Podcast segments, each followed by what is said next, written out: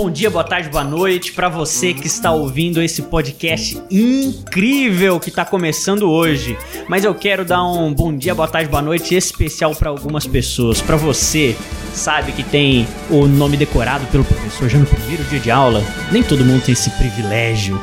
Para você que joga bolinha de papel na cabeça do colega da frente. Para você que sempre fala, professor, mas ele falou primeiro comigo.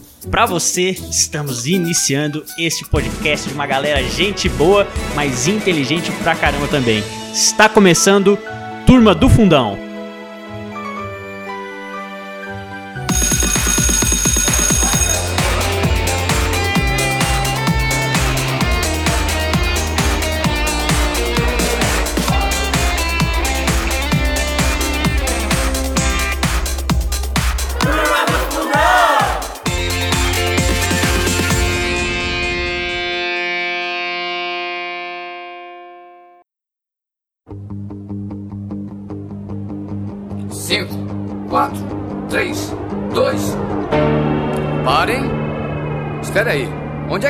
Pensam que vão?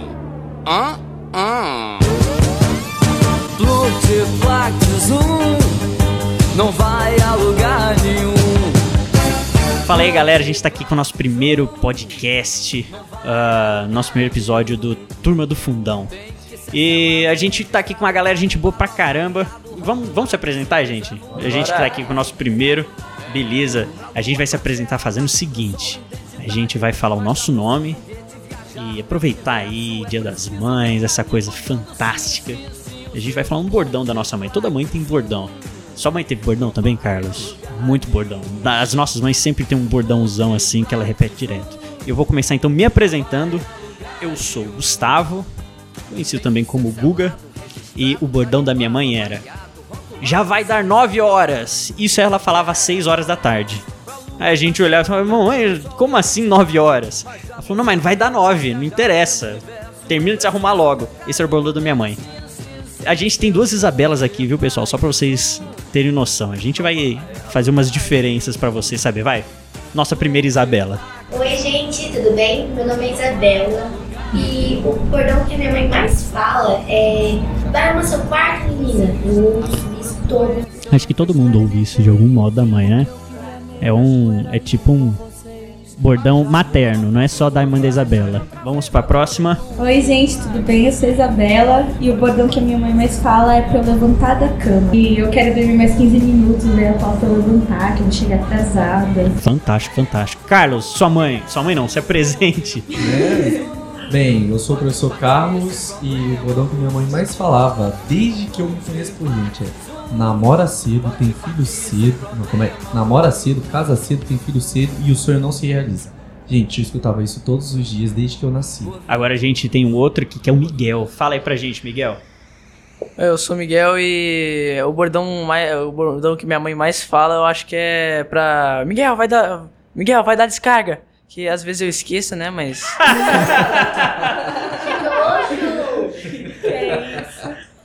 Vai dar a mãe descarga. já Ô, sabe Miguel. quem é, entendeu? A mãe já sabe quem É. Não é pra A mãe chega em casa e fala: Que cheiro terrível é esse? Miguel vai dar descarga. Nem foi no banheiro, já, mas já vai falar: foi. Miguel vai dar descarga. Assim, não é proposital, mas eu, juro- eu tô melhorando, tá? Mamãe querida, meu coração por ti bate como caroço de abacate.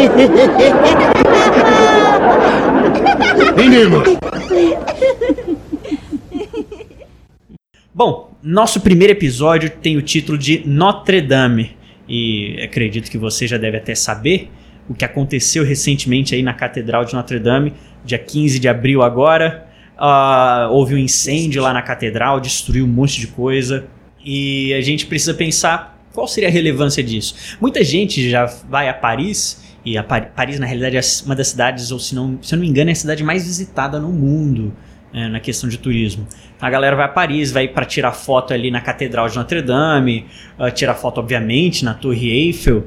é, e agora Notre Dame foi abaixo. Ah, isso daí é- é- se torna relevante por uma questão emocional, histórica. A gente até vai falar um pouquinho disso hoje. Ah, a Catedral de Notre Dame ela, no fim das contas, ela foi inaugurada quando mesmo? Deixa eu pegar a minha cola. 1345. 1345, muito bem. Ela foi terminada em 1345, mas não foi ah, uma construção de 10 anos. A catedral começou a sua construção em 1163. Foram É, 182, ou seja, faz aí as contas. 182. É que eu sou da turma do fundão, eu não faço as contas. É, então, ah, cento e quanto, Carlos? 182. 182 anos demorou para construir e você reclamando aí da reforma da sua casa, né? Exatamente. É, ah, cheio de poeira na minha casa. Pô, ninguém falou nada lá do quando tava o altar lá do padre, né? Ninguém falava nada lá, 200 e poucos anos. O padre começou, morreu e já tá lá. Bem, 163 a 1345 foi a construção e ela estava em pé até hoje, quer dizer, em partes, a gente vai falar um pouquinho disso.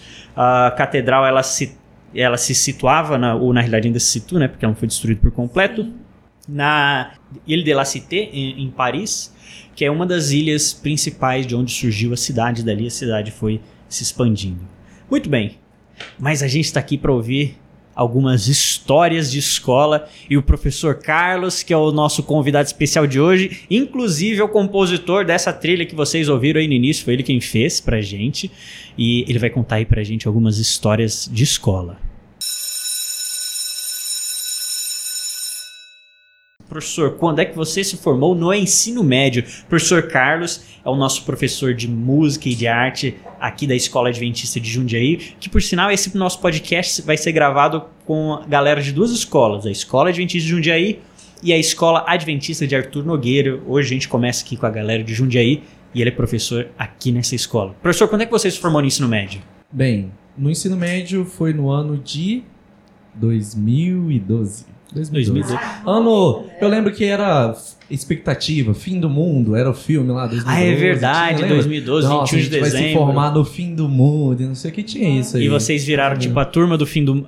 Olha, é exatamente a turma do fundo dele, né? É, tipo, Porque era do fundão do, do tempo. Nossa, nada a Bem ver que eu falei, velho. É, eu acho que eu vou dar uma É, eu- cortada da hora. Você pode. Não, pode. Eu Nada a entender ver. a nostalgia de vocês.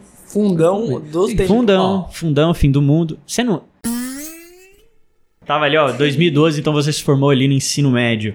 Mas a gente tá falando aqui da Catedral de Notre Dame. A Isabela, ela trouxe alguns dados pra gente de uma história conhecidíssima que até mesmo a Disney ah, gravou um desenho há um tempo atrás, que é aí o, o Corcunda de Notre Dame. Fala um pouquinho pra gente sobre esse Corcunda aí, Isabela. A história foi escrita por Victor Hugo em 1831 e conta a história de Quasimodo. Oh, que nome chique. né? Cara, você já percebeu que tudo que vai em francês fica mais legal? Quasimodo. Tipo, é, nome em francês. O cara chama o quê? Carlos. Carle. Agora imagina um, um Char é Charlie, não é? Não sei. Se Você que é o nosso ouvinte, escreve aí embaixo como é que se fala Carlos em francês. Em francês. Imagina. Então, mas vai lá, Isabela, foi mal. Então, e conta a história do Quasimodo que tomava conta do sino da igreja da Torre Norte, que o professor acabou de me falar.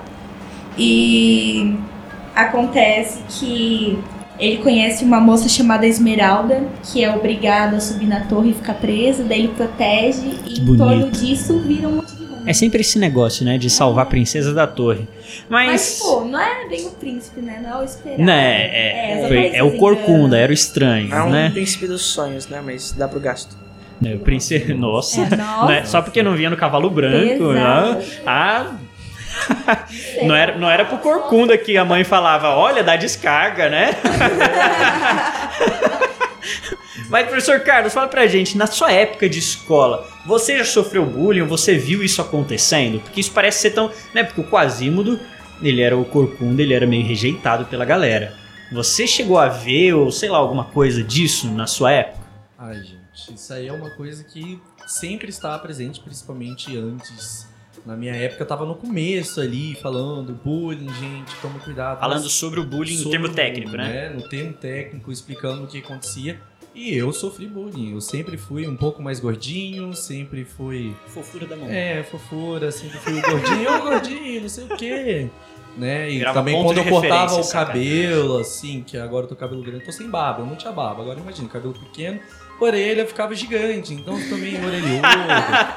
Então, até no ensino, até no ensino médio, assim, eu sofri muito até eu aprender a lidar com isso, né? Eu tive que aprender, porque toda vez que me chamavam de gordinho orelhudo, eu ficava muito. Mas por, que, mas por que, que você considerava ou considera isso como bullying? Porque é o seguinte, porque o bullying é a partir do momento que você não gosta e continua aquela, aquela perturbação e isso te machuca, isso Uhum. te... Então, enquanto me machucava, enquanto eu não gostava daquilo, aquilo ali me fazia muito mal. Mas depois eu aprendi que se eu falava, se eles falassem assim, e aí, gordinho? Eu falava, sou gordo, mas você também já se olhou no espelho?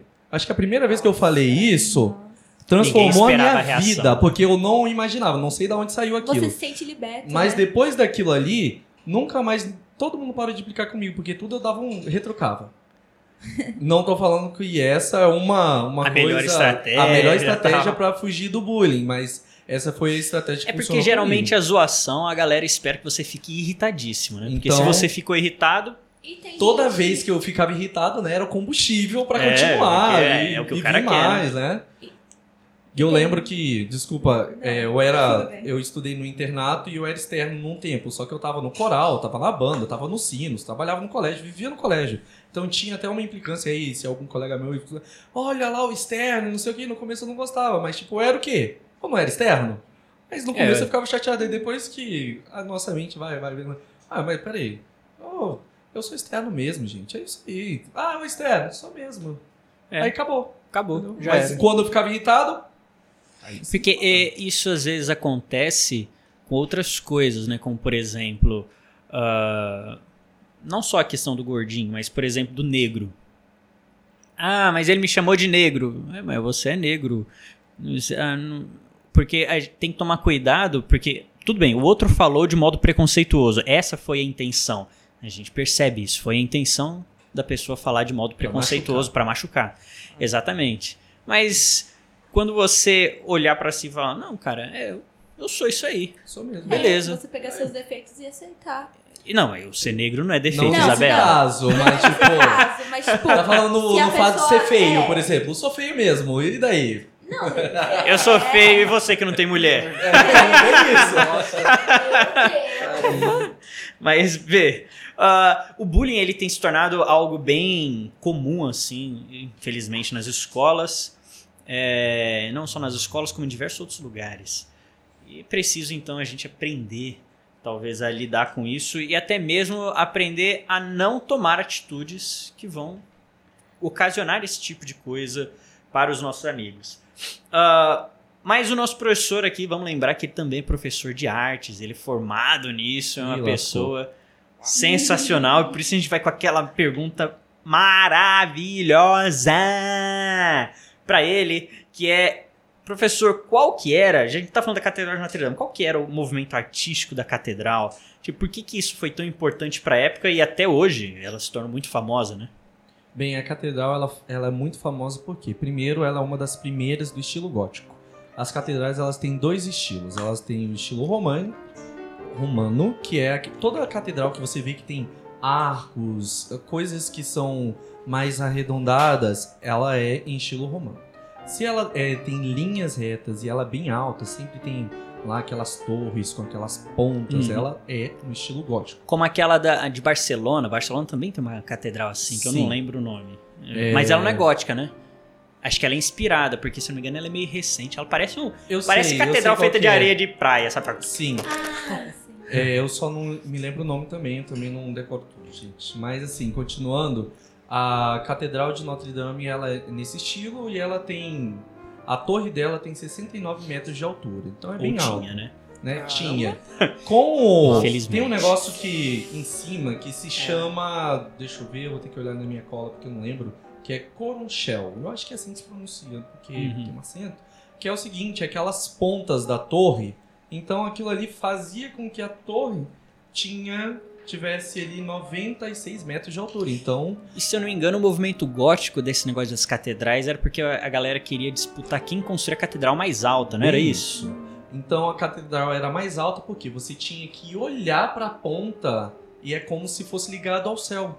Então Uhum. quando você vê a ponta vai afinando, parece que ela é mais alta do que realmente é. Então este é o, esse- assim que ela foi construída. Ah. Ela é muito importante, gente. é, tem muitas coisas importantes, mas como eu sou músico e como eu falei lá no, no onde eu estudei no ensino médio, eu tocava nos sinos. Os sinos da Catedral de Notre Dame são as partes mais importantes da igreja, da, da catedral. Então, como funcionava? Elas tinham, ela tinha 20 sinos.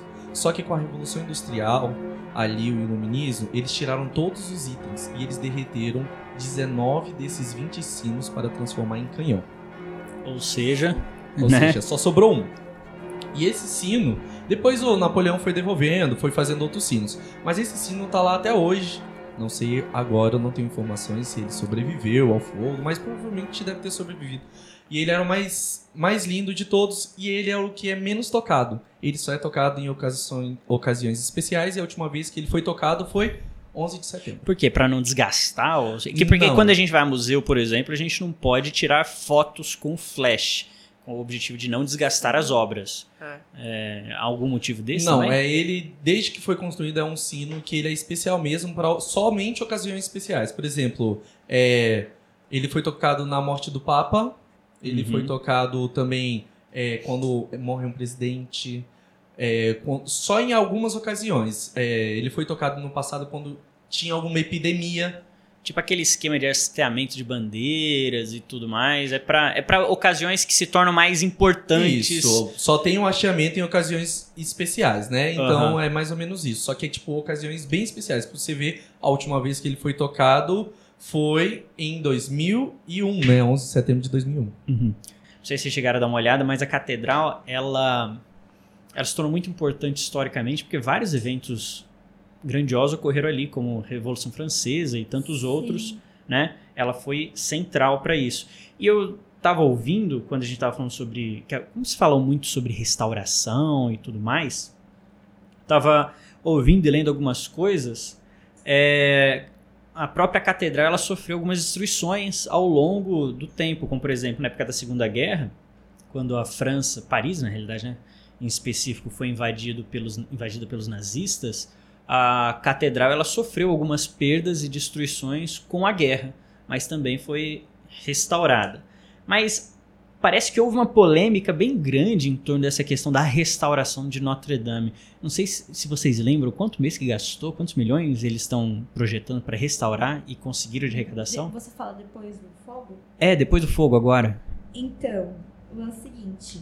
é, eu tava vendo o presidente Emmanuel Macron, não sei se O Macron. Macron. Fala, Macron. Vamos falar no Macron mesmo. o presidente Emmanuel Macron tava falando que ele ia programar lá pra fazer doações nacionais, tipo, Uhum, só na uhum. França. E tipo, um monte de magnatas franceses é, e pessoas ricas que têm dinheiro Aham. é, queriam se relacionar com isso, ajudaram lá e fizeram várias doações.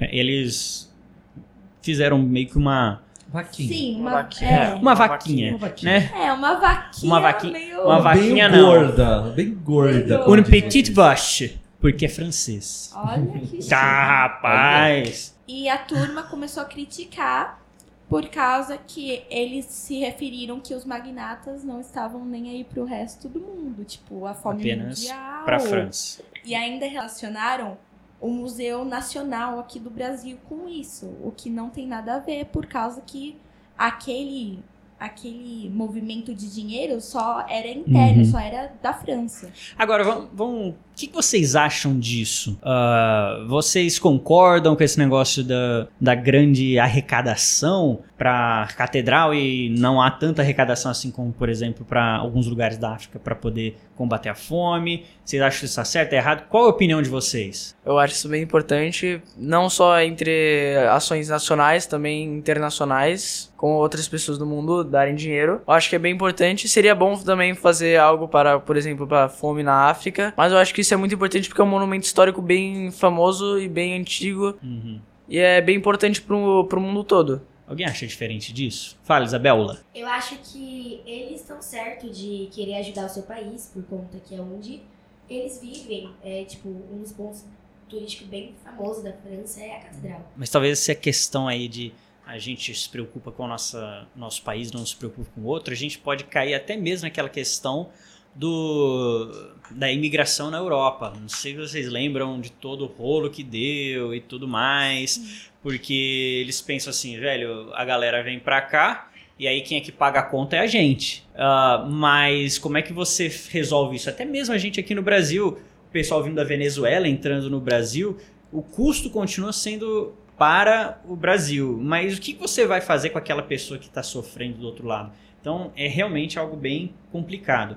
Sim, e a gente tem que ver que uma parte é histórica, entendeu? A turma carrega isso de geração para geração. Ou é uma questão você... até emocional, é, né? Tudo bem, a economia muda, mas vai continuar. Porque, é assim, eu vejo que há uma grande preocupação, realmente pelas questões históricas, porque um monte de coisa aconteceu ali na catedral, mas também por uma questão emocional. Uma galera viajou para lá, tirou foto na frente da catedral, pá. Não é só uma questão de aproximação uh, histórica ou cultural, mas é uma questão emocional. Nós, como seres humanos, a gente tem muito esse negócio emocional. Venhamos e convenhamos, tem professor que a gente não assiste aula, não é porque a aula dele é ruim, é porque ele não gosta dele. Uh, então, tem essa questão emocional, de, da ligação emocional com a catedral. Vamos pensar o seguinte: o que será que essa ligação emocional pode nos dizer? Por exemplo.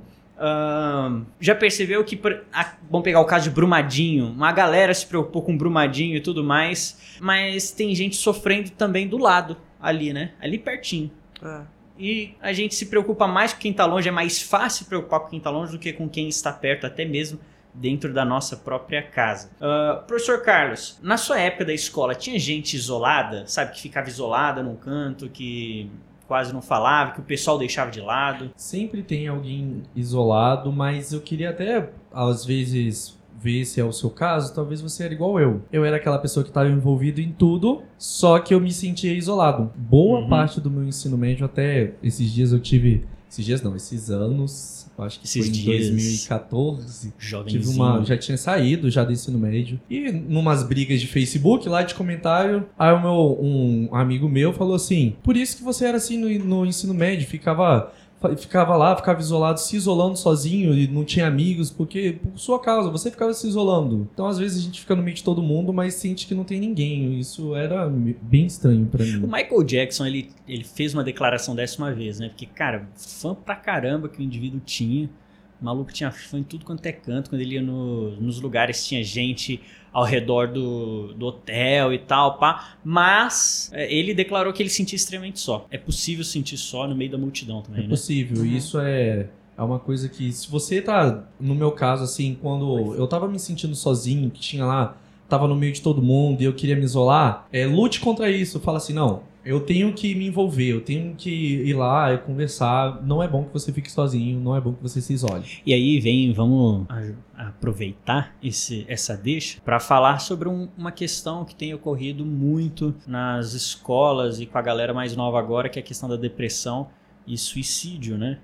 Uh, sabe, isso que o professor Carlos falou é importante a gente lembrar. Dá uma olhada aí, vê, sabe, tem um colega de sala que tá meio, meio isolado, meio quieto, mudou o comportamento, seja se ele era muito quieto, ficou muito agitado, se ele era muito agitado, tá muito quieto, ou se ele é aquele que sempre tá isolado no canto dele. Isso não é bom, porque a gente, como ser humano, a gente gosta de interagir. E às vezes esse nosso colega tá sofrendo demais. E a gente não pode, pode dar um pouquinho mais de atenção para ele. É verdade isso também, porque para falar a verdade, o índice de depressão tá cada vez aumentando muito. É verdade, é verdade. E o, e o Brasil é um dos que tá mais alto, sabia? E é o primeiro em índice de ansiedade.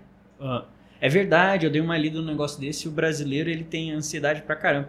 É que assim, né, o pessoal fala: "Ah, brasileiro é um povo feliz" esses caras da gringa não sabem de nada, né? Ah, brasileiro é um povo feliz, brasileiro é um povo futebol, não sei o quê, futebol, samba, né? Futebol e samba. É só. Funk, tchacha. Coisas desse tipo. Cinco patinhos foram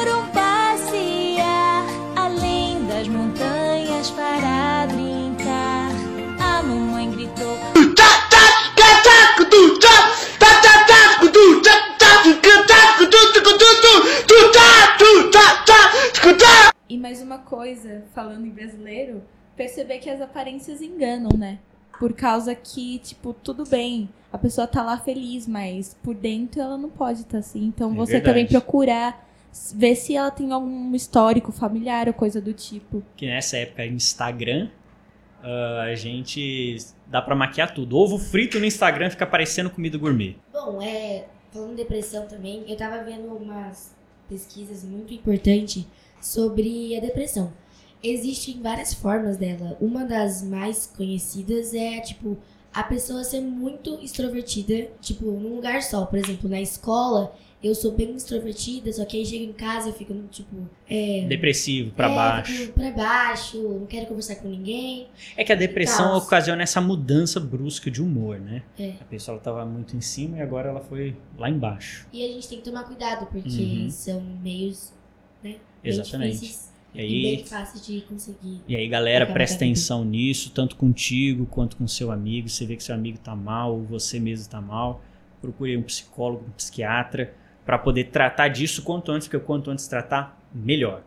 Você ia falar um negocinho, professor Carlos? E um negócio também é pra você perceber o que as suas palavras estão fazendo no seu próximo, né? No caso, eu tenho uma, uma irmã que ela sofreu de depressão, tentou até se matar, né? Mais de uma vez, porque um amigo tava tinha um apelido que ela não gostava e chamava ela todos os dias, e ela falava que não gostava e ele continuou, só que isso tava Uhum. maltratando ela. E ele já tinha ido embora Como e anos se passaram e ela ainda se martirizava pelo apelido que ele tinha dado pra ela. São marcas que a gente acaba São colocando na marcas. vida das pessoas e não sabe, né? É, e falando que você. tá- é, quando você tava falando do Instagram, eu lembrei de uma coisa. É também porque no Instagram todo mundo. é, todo mundo. Ninguém posta assim, ah, estou triste. Ninguém vai mostrar é, na cara que ela está triste. Ninguém vai mostrar na cara que ela tá com problemas. No Instagram todo mundo vai pra Grécia, no Instagram todo mundo tá saindo sábado à noite, É, né? Instagram, No Facebook. Instagram todo mundo tá lá. Todo mundo é de, feliz. De hoje tá pago. É. O cara deu duas voltas no quarteirão, de hoje tá pago. É verdade, né, Miguel? é. É, existem muitas máscaras no Instagram, no Facebook, em qualquer lugar. Olhando pra essa coisa digital, tem um negócio que me chamou muita atenção nessa questão da restauração da Catedral de Notre, de Notre Dame, que é o uso do jogo Assassin's Creed Unity. Que o Unity ele se passa exatamente ali naquela, naquele período medieval da, da França, em Paris especialmente. É, e o jogo Assassin's Creed ele já é bem conhecido pelo uso preciso de diversos fatos históricos. É lógico, continua sendo um romance, né, ficcional por meio de jogo, mas é, eles se preocuparam muito em usar dados históricos mais precisos. Tanto que esse último, se não me engano, o Origins, que se passa no Egito Antigo, os caras usaram egiptólogos, historiadores muito renomados para poder recriar e contar algumas histórias ali. E parece que o, o jogo do Unity, eles recriaram a Catedral de Notre Dame, já que é algo tão icônico, e eles recriaram de tal modo que fosse extremamente preciso com o que é a catedral ah, física, né? E aí é o pessoal da Ubisoft, que é francesa, é uma empresa de jogos francesa, que foi quem fez o, o Assassin's Creed Origins. E eles vão usar então os dados que se recolheu para o jogo, para reconstruir a catedral no jogo, para poder auxiliar nessa restauração então da, da catedral. Ah, vamos pensar assim, hoje a gente usa muito tecnologia, a tecnologia está tudo quanto é canto, né? Sim. o, o jogo e tudo mais. Ah, e existe sempre aquela questão de se essa tecnologia atrai as pessoas, se ela afasta. O que, que vocês pensam em relação a isso? E a partir do momento que isso começa a te fazer viciar, a te fazer dependente do aparelho ou da tecnologia, isso começa a ser prejudicial. Aham. Mas, mas por que você acha prejudicial? Eita, por que você acha prejudicial? Eu acho prejudicial, por causa que eu acho que você não deve viver por um aparelho, sabe? Uhum. Você tem que usar aquilo a seu favor, não É o aparelho, você usar o aparelho, não o aparelho você, né? É, exatamente. E, tipo, eu vejo muitas pessoas que hoje gastam mais da metade da vida delas mexendo em aparelho e não veem certas coisas que são maravilhosas, entendeu? Entendi. Isso só, só me faz lembrar do meme. Gente, Qual? meme. Aquele meme lá da. Tava lá um jornal lá, uma repórter falando assim: é, os jogos influenciam para o mal. Aí a catedral pega fogo, vamos usar os jogos para reconstruir a catedral, entendeu? Pra- É. pra- é verdade, um porque meme. tinha acabado de falar dos Da- da jogos de polêmica violência e tudo mais, e aí depois voltaram pro jogo É. de violência para poder falar sobre. Jogo de violência A catedral. ajudou na catedral. A gente não tem como se afastar disso, não tem como negar, porque a tecnologia tá aí e ela vai continuar. Só que é precisa ser É. utilizado. Uma vez eu estava conversando com a minha mãe, a gente pode até depois fazer um episódio sobre isso. Não vai ser, tá bem? A gente já tem os próximos episódios já estruturados, mas se vocês falarem, não, a gente quer falar sobre isso, a gente tenta aí reajustar. Sobre a sua mãe? Mas. Hã? Sobre a sua mãe? Não, filho, não é sobre a minha mãe, não. Calma, tecnologia. Não, Uma vez eu estava conversando com a minha mãe, foi essa parte que eu parei. Ah, e conversando com a minha mãe sobre isso, e e eu falei assim pra ela: o negócio é que a gente vive no período de transição. Quando se saiu, por exemplo, dos livros, ou melhor, quando não tinha livros e veio a prensa de Gutenberg facilitando a impressão de livros, uma galera achou que agora talvez os professores não seriam mais úteis. Veja, e a gente está falando isso não é de agora, é de séculos atrás. Eles achavam que o professor não seria mais útil mais ou menos o que o pessoal começa a pensar hoje em relação ao YouTube e tudo mais. Como as informações estariam nos livros e tudo, não se precisaria de professor. E não é bem assim que aconteceu. A gente sabe que continuou se dependendo de professores, os professores ainda estão aí, né? Obviamente. É, então a gente tá. Mas houve aquele período de transição que eu acredito que a gente está passando hoje. O pessoal ainda não sabe dosar. Então, ou vai para um extremo, ou vai para outro, ou vai para tecnologia que é salvadora da pátria, ou vai para tecnologia que é aquela que destrói todos os relacionamentos. Mas talvez no momento a gente encontre esse meio termo. Sim, mas eu só vou falar um negócio. Esses dias eu tava mexendo no celular e eu tava vendo que uma foto antiga de um monte de pessoas em um trem, um trem, uma Maria Fumaça, todas elas estavam lendo jornais. Ou seja, Ah, desde que a história é história, ao- o ser humano tem dependência em alguma coisa. Não é necessariamente porque é tecnológico, entendeu? É, é, é pensava a. que o jornal era a tecnologia da época. Sim. né? É, sim. É, exatamente. Bem, ah, o, o Miguel falou que ele tinha mais uma questão legal aí da reconstrução. Vamos para essa questão que a gente tem algumas perguntas cabulosas. Não, não é tão cabulosas assim não, mas são algumas perguntas voltadas para o professor Carlos. Meu Deus. É, eu, eu queria falar sobre a instalação da Notre Dame, né? Que desde que o presidente, o presidente Emmanuel Macron eh, anunciou que ia ter um concurso internacional para escolher o projeto de reconstrução da Notre Dame, né? E os maiores arquitetos do mundo estão lançando ideias, várias e várias e várias ideias mirabolantes e ousadas para fazer a reconstrução. Eu eh, tem uma que eles querem fazer uns jardins, alguns jardins suspensos, e também tem uma que eu achei bem interessante, mas ao mesmo tempo eu achei um pouco estranho.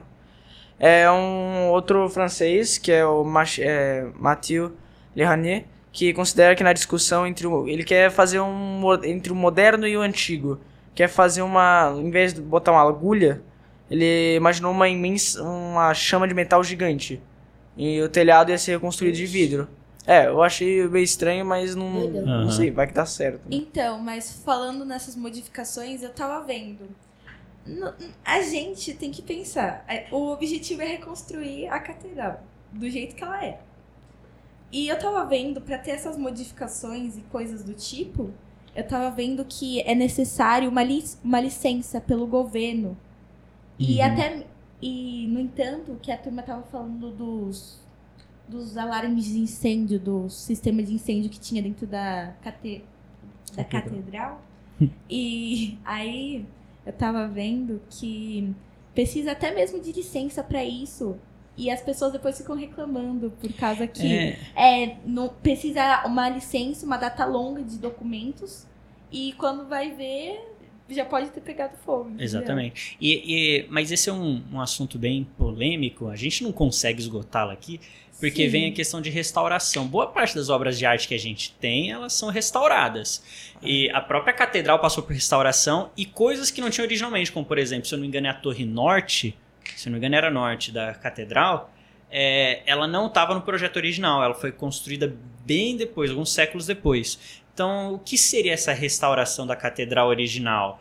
Ah, será que as feridas né, históricas que essa catedral passou com a gente, né?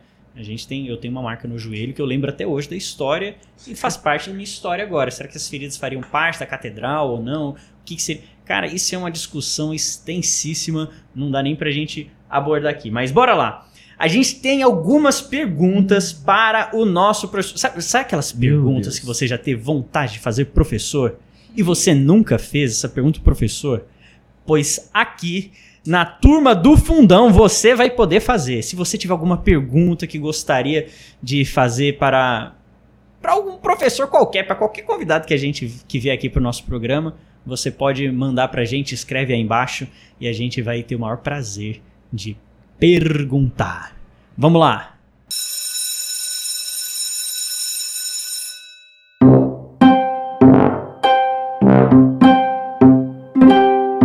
Então vamos aí com as perguntas do professor Carlos. Professor Carlos, quanto, quantas vezes você usa banheiro? Professor, quando tá na aula e dá aquela vontade no banheiro, você faz o quê? Não vai? Não vai? Mas como não vai? Não vai. Depende, velho. Se você tá com dor de barriga, você fala assim pra coordenação, ó, hoje eu não vou porque eu tô com dor de barriga. E eles substituem você, porque Não, mas quando você tá na aula, se você tá na, tá na aula, e deu deu- aquele aperto, você faz chama o monitor. Agora vamos ver a próxima pergunta. Se você não fosse professor de artes, o que você queria ser?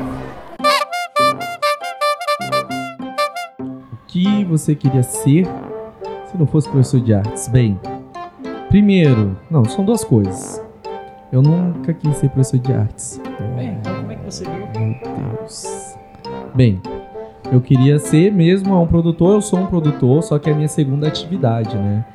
Então, a primeira coisa é que eu queria ser um produtor, trabalhar só com produção de CD, produção de, de singles e etc. Mas a segunda coisa, que é nada a ver mesmo, engenheiro mecatrônico. Quantos anos você tem, professor Carlos? Bem, tenho 23 anos. Bebê! Bebezinho. Ah, e a nossa última pergunta aí? Professor Carlos, tem uma pergunta aqui. Essa pergunta foi da Mudinha, porque ela não pode falar. Na realidade, não sei se vocês perceberam, essa última pergunta não houve pergunta. Gente, eu não, tô- eu não estou zoando, a, a galera muda, tá bom? É, Não era essa a intenção.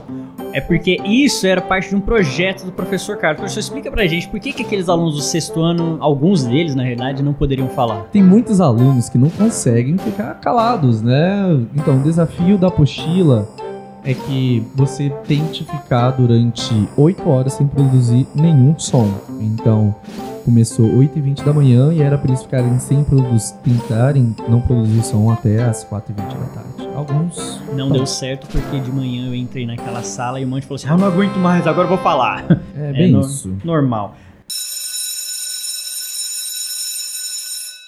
Esse nosso episódio, vocês perceberam que a gente falou bastante sobre Notre Dame. E Notre Dame é uma, como o próprio nome diz, é uma catedral feita em homenagem a Nossa Senhora, né? Na- no catolicismo, a referência católica a Maria, mãe terrena de Jesus. Que, se você olhar assim um pouco de história do- de como era naquela época, Maria provavelmente teve ah, Jesus muito nova, porque ela teria se casado muito nova também. Era meio comum isso na época, talvez aí por volta de 14, 15 anos. Ah, mas o que eu acho interessante para a gente poder destacar dessa questão ah, de Maria, ah, e aproveitando que é Dia das Mães, uma questão que eu acho bem legal de Jesus em relação a Maria.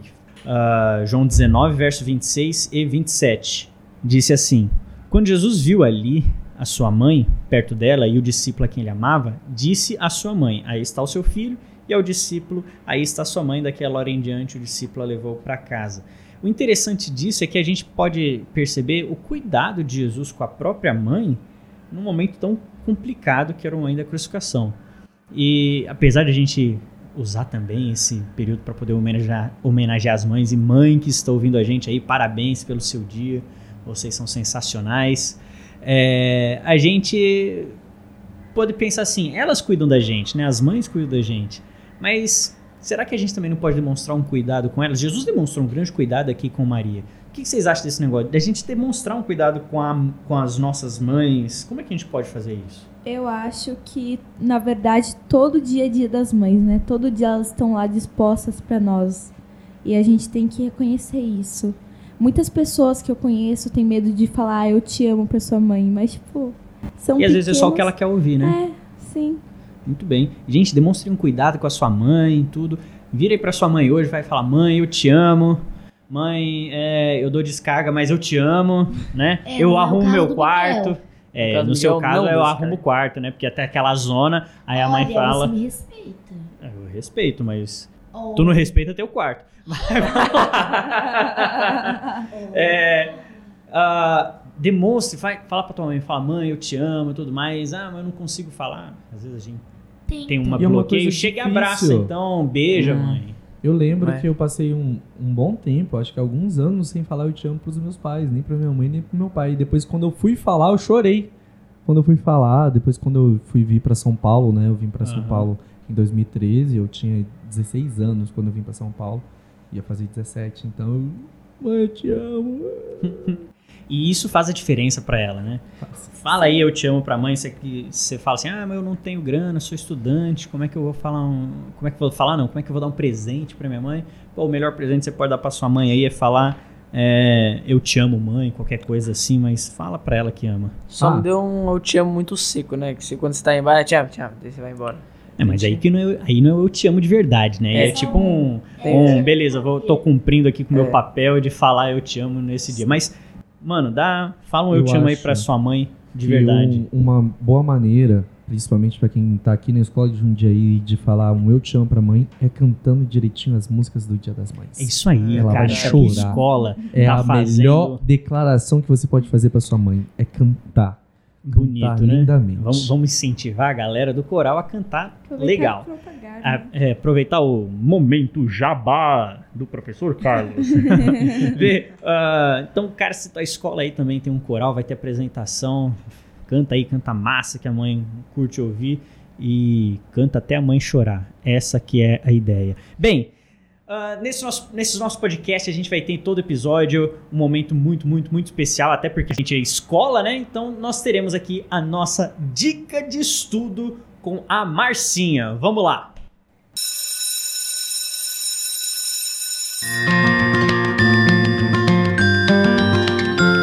Bom dia, boa tarde, boa noite. Aqui é a professora Márcia e estou aqui para dar uma dica de estudo para vocês. Pode parecer repetitivo, mas é essencial. Vamos lá para a dica? Crie um horário de estudo diário para revisar as matérias do dia.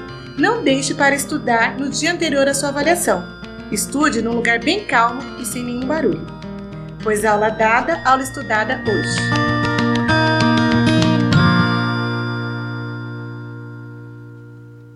Muito bem, muito bem, muito bem. Foi muito bom ter participado ah, desse nosso primeiro podcast. A gente está aqui e melhor ainda porque você esteve aí ouvindo a gente. Foi bom ou não foi, gente, esse nosso primeiro podcast? Top, foi top. bom pra caramba. Topudo, topudo, topudo. Você, É. ficou com nervo, você ficou nervoso, Isabela? Não, mas foi legal. Esse podcast, a gente vai ter muitos outros podcasts 100% sensacionais aí. Coloca a sua opinião, as suas ideias, que você gostou, que até mesmo que você não gostou. E o que você não gostou, você pode falar aqui, mas não fala mais pra ninguém, tá bom? Né? Porque, não, vamos, bora divulgar aí o negócio, né? Bem, esse podcast contou com a produção e roteirização de Isabela Braga, Isabela Vasconcelos e Guga Góes. Elas duas estão aqui com a gente, muito bem, muito bem. Também contou com a edição de áudio de Miguel Malê. Cara, Malê, você. Malê. Malê? É, malê. É francês. A gente já fala em Notre Dame, a gente tá falando dos parentes dele. É, edição de Miguel Malê. A gente teve a, a arte com o Daniel. É fera pra caramba, inclusive, como é que é, Isabela? Ele é colorimetrista, né? Cara, você pensa que é qualquer coisa aqui. Ah, teve a, a arte do Daniel, direção de Guga Góes e apresentação com Isabela Braga, Isabela Vasconcelos, Guga Góes e Miguel Malê, com a participação do nosso professor Carlos e a professora Márcia Melvis. A gente se vê no próximo. No próximo a gente vai falar de uma coisa sensacional que todo aluno gosta: dever de casa. Tchau!